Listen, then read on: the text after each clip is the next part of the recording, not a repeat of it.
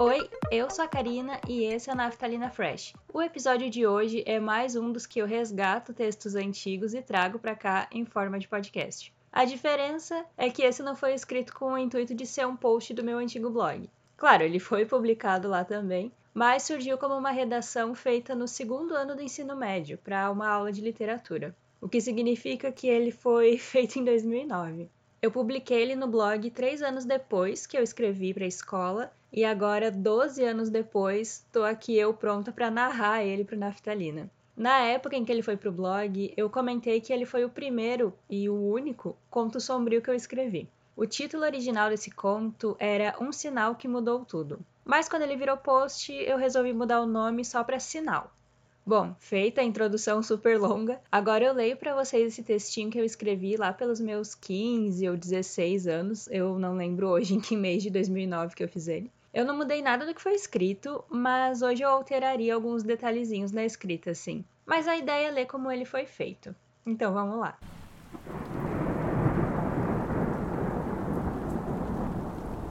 A vida, agora tão tediosa, já não tinha mais sentido para mim. Meu rosto, ainda jovem, já marcado por todas as desventuras que passei, retratava minha angustiante vontade de desaparecer. Prometi para mim mesmo que tudo seria diferente. Nada e nem ninguém mudaria meu pensamento. Olhando velhas fotos de minha família, percebi que naquele tempo éramos felizes e não sabíamos. Senti um aperto em meu peito e uma lágrima solitária correu pelo meu rosto, indicando que meu coração ainda batia e que o sentimento de remorso persistia. Era véspera de Natal e todos estavam com suas famílias menos eu. Meus familiares, que hoje só eram duas pessoas, se preocupavam apenas com o dinheiro que aplicariam na bolsa. Eram os meus dois tios, filhos da única pessoa em que um dia depositei algum afeto. Essa pessoa era o meu avô, dono de grandes empresas, mas que foi assassinado e jogado em um penhasco. Seus restos mortais foram encontrados e enterrados no cemitério central sem nem ao menos um velório digno, no qual, provavelmente, só eu compareceria. Nada mais tinha sentido. A vontade de sumir para sempre consumia cada vez mais o meu ser. Parei em um café e, enquanto lia o jornal do dia, planejava detalhadamente meu próprio sumiço. E pensar que eu já fui muito feliz, disse para mim mesmo, em meio a um sanduíche que mastigava. Corri os olhos para a data do jornal era 24 de dezembro de 1983. Lembrei que era véspera de Natal e também faziam exatos quatro anos que meu avô tinha sido morto. Além disso, lembrei que ele adorava o aroma das margaridas no desabrochar da primavera. Fui a uma floricultura do outro lado da rua e comprei uma dúzia das tais margaridas. Já eram onze da noite e me dirigi para o cemitério. Fui andando e passei por becos úmidos, ruas desertas.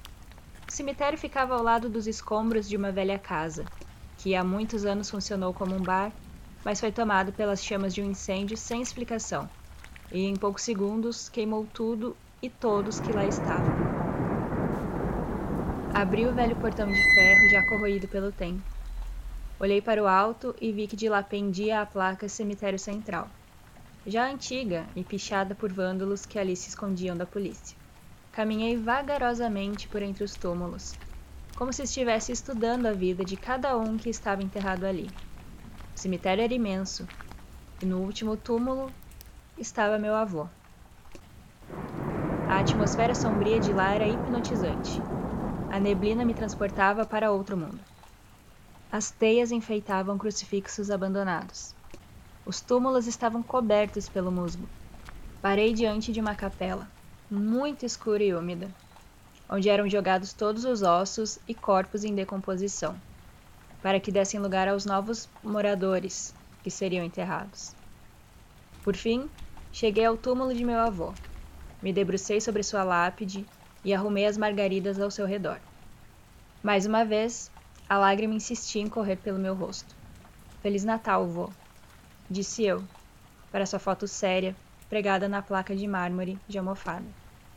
Me deitei sobre seu túmulo para observar a noite. Já eram duas da manhã e eu ainda estava lá. Conversava com meu avô, como se ele pudesse me dar alguma resposta. Lhe contei o que estava planejando. Enquanto dizia que iria me suicidar, sua foto se desprendeu da moldura e caiu sobre mim, como um sinal. Fiquei apavorado e rapidamente prendi a foto em sua moldura novamente. Olhei para ele por um bom tempo, já muito confuso e desesperado. O que você quer me dizer? Perguntei para a foto. Minha resposta foi um longo silêncio, quebrado pelo rangido do velho portão, que se abriu no mesmo instante.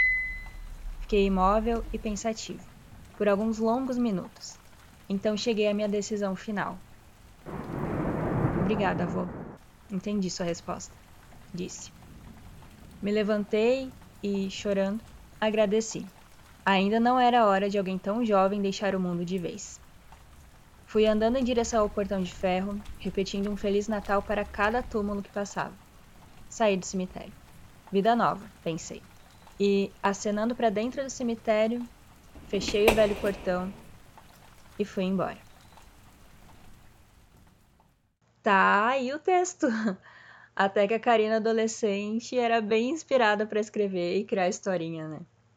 Eu lembro que eu fiquei bem orgulhosa de ter criado esse texto com esse mini universo e até hoje, sinceramente, eu vejo que eu gostava disso, que eu me sentia bem criando história e me deixando ir longe assim com a imaginação. Agora eternizei em podcast, olha só. Mais um episódio curtinho, né? Mas eu espero que vocês tenham curtido essa audição, digamos assim, de uma criação minha de quando eu era adolescente. Anos antes de eu começar a pensar em ter um blog ainda, veja bem. Muito bem, esse foi o programa de hoje. Espero muito que vocês tenham gostado. E semana que vem tem mais. Eu sou a Karina e esse foi o Naftalina Fresh. Muito obrigada por ter ouvido e vocês me ouvem nos próximos episódios. Até mais! Tchau!